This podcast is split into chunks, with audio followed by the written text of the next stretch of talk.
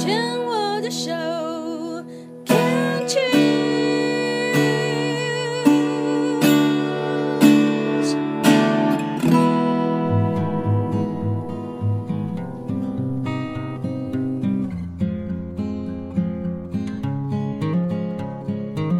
我们生活的地球是一颗美丽的星球，我们生活的台湾是一个美丽的岛屿。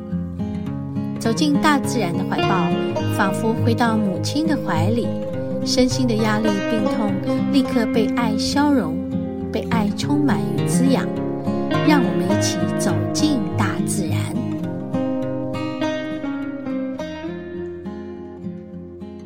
OK，我们的节目来到了第三个单元——大自然的疗愈。今天大自然的疗愈呢，因为欠缺了去大自然爬山的实况录音。所以这一周真的是很抱歉啊，真的要来和大家做一个这个一本书的分享。上一周呢，我本来要分享这本书的，后来我想，哎，还是出去走走好了，因为觉得有点脑雾。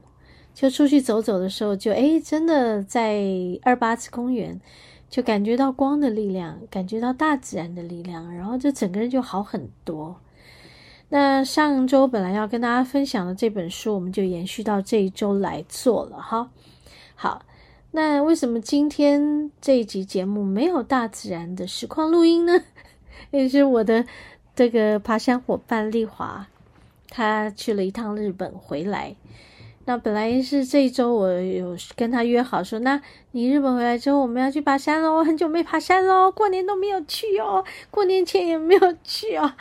哇哦，是不是快要超过一个月了？应该差不多有一个月的时间没有去爬山了，真的是脚很痒啊！但是，真的，这个很不幸的是，他在日本摔伤了。哎呀，真的是，应该是祸不单行。我觉得前一阵子他就生病，生病前本来脚也就不舒服，然后又生了一场大病。这场大病还没有好，就在我们的过年期间，番茄主义的这个用餐的客人就特别多，而且我们平常白天没有营业，就在过年期间，我们白天就中午就营业了，所以真的是把他累坏了。然后他在这个嗯年年间的最后一天的工作，就跟我说：“我明天要去日本了，可以吗？” 我也吓一跳，我说：“好啊，好啊，你去啊。可是你不要去滑雪哦，因为我说你是去北海道对吧？”他说：“对。”他说：“朋友去北海道约他，他不敢答应，因为不知道他身体状况好不好。然后他说他发现他好了，就想说就去北海道跟朋友会面。”他想要自己去坐半夜的这个飞机，然后到机场再去换机，到成田机场换机，然后再去找他的朋友。那我听起来觉得，嗯，应该还可以啦，哈，他们就鼓励他。但是我有交代说，你不可以去滑雪。他问我为什么，我说因为你的身体状况还没有真的很好哦。我说怕你滑雪时候需要体力。而且滑雪其实是要平衡感很好的。我觉得，虽然他的运动细胞很棒，但是他去年就一直在生病。我就跟他说：“你可以不要去滑雪吗？”他就答应我说：“好，不要。”他就是乖乖的在附近这个步道走走好。这样，结 结果他一回来，我去接他的时候，他还没有不敢告诉我吧。只是觉得他走路怪怪的，嗯，然后第二天工作的时候，我又看他走路怪怪的，然后 大概就在他请我帮他搬一张桌子的时候，我觉得奇怪了，为什么你走不动呢？我说你脚到底怎么了？我问了第三次了，你脚到底怎么了？这还说我摔伤了。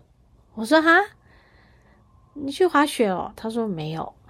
我在住宿的门口走出去，然后呢，就在阶梯上滑了一跤，就去蹬丢了，丢哦，你们知道蹬丢的意思啊？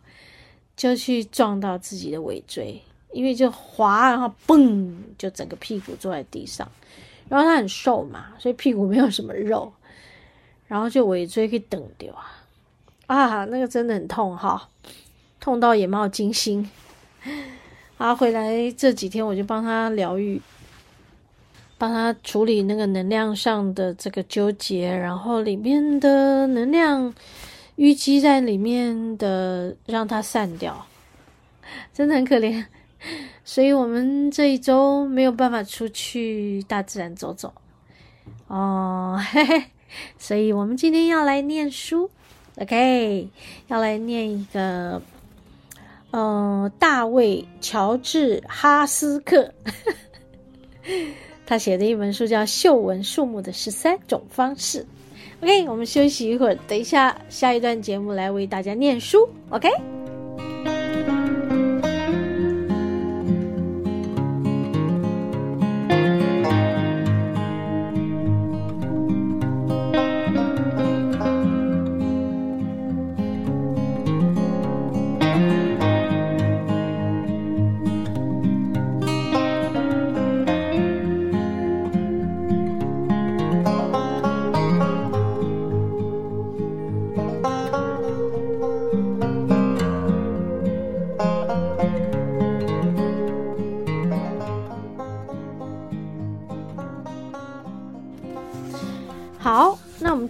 分享我们大自然疗愈里面的，嗯，今天要分享的一本书叫《嗅闻树木的十三种方式》（Thirteen Ways to Smell Tree）。呀，怎么去和一棵树连接呢？啊，他讲的第一棵树是七叶树。嗯，七叶树又称什么？玛丽。他说。这个有个目录哦，我们先看一下他目录上的一个短篇。他说：“树木在我身上，也在我体内，可以说赖上了我，在我体内悠游。视觉和听觉至少是大体。”诶，很有趣哈、哦，他是这样形容：视觉和听觉至少是大体，懂得利用光子和声波作为媒介。将我们和外界连接起来，嗅觉这最无理的感官，却并非如此。哎，他用了很拟人化的一个方式去形容怎么闻一棵树。他其实总共闻了十三棵树吧？啊、，OK。然后我们现在就来看。嗯，他说要献给所有的师者，包括人师与非人师。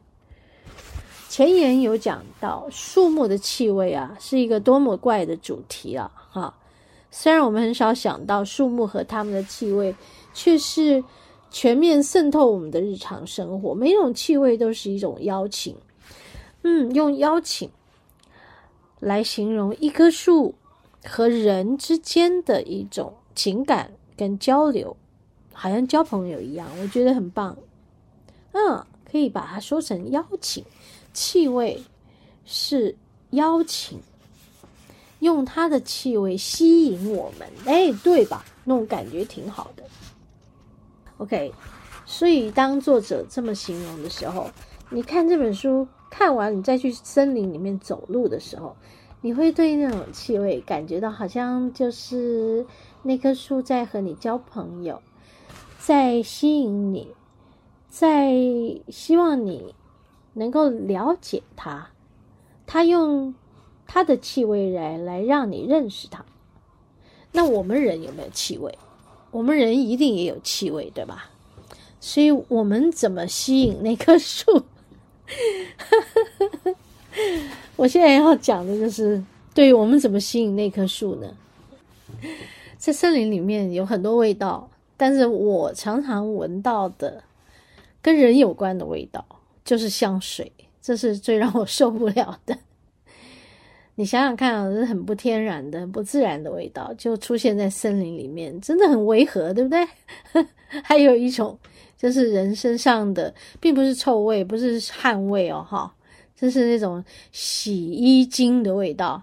就是好像我常常闻到的，就是送洗的衣服，比如说他是拿去这个自助洗衣，然后他们都用同一种洗衣精，然后那个洗衣精呃烘干了以后，就会呈现那个洗衣精的味道。哇！他走过我身边的时候，我就一阵难受。好，那种就是很不天然的味道。好，OK，所以作者就说了，嗯，这个气味是一种邀请，的确没错。他如果我们可以放慢脚步，闻一闻树木的气味的时候，我们会感到愉悦，的确啊，然后却也生出好奇，的确，我们真的会诶在想，这个味道是来自什么呢？是它的哪一个部分呢？对不对？每一棵树都有它的味道哦。好，那你可以记得吗？一定可以记得。像我记得樟树的味道，我记得樟树的味道好清楚。好，然后这棵树为什么是这个味道呢？好，那如果我循着这个味道往上追溯的时候，你会探寻到它的生态和它的文化根源。好，那答案会是什么呢？通常呢，答案会是我们与其他生物之间的一个关联。耶。作者说的真好，没有生物能够独立存在的。的确，他所谓的我们和其他生物的关联，那或许这棵树上它产生出来的味道，就还有松鼠走过它的味道，或者是，嗯，有一只这个啄木鸟、五色鸟，在它身上待过，然后凿凿凿凿出一个洞来，会不会是这样？对，或甚至于哦，或许还有住在树洞里面的昆虫。这些昆虫可能很小，但是它的味道、气味会留在那，然后就形成了整棵树的味道。所以，这个也就是在告诉我们，没有任何的生物是独立存在的，对不对？作者是这么说的。所以，我们随时都会和其他的物种共生共存。气味正好提醒我们，这种共生的关系有这么多的千变万化。好，然后再来，还有说到，在我们的感知中，气味最受到忽略跟压抑。哦，是哦，真的会受到忽略，也会受到压抑吗？然而，它却是。外在世界与我们的记忆和情感之间最迅速、最深刻的连接，能够活化其他的感官。动动你的鼻子，准备踏上这段感官的旅程，体验我们与树木这个旁系亲族之间的关系。这是一场多感官的体验，所以让你的耳朵也准备好。嗯，很棒啊！他说，小提琴家兼作曲家。凯撒琳·列曼，他创作了一系列的迷你乐章，每一段都是对本书章节的一个回应与伴奏，巧妙地召唤树木的存在与能量，也提示我们与树木之间的关系。嗯，不错哟。好，刚刚的那位小提琴家兼作曲家凯撒琳·列曼，大家可以去网上面搜寻。好，这段我们先告这个段落。待会儿继续来和大家分享练功疗愈。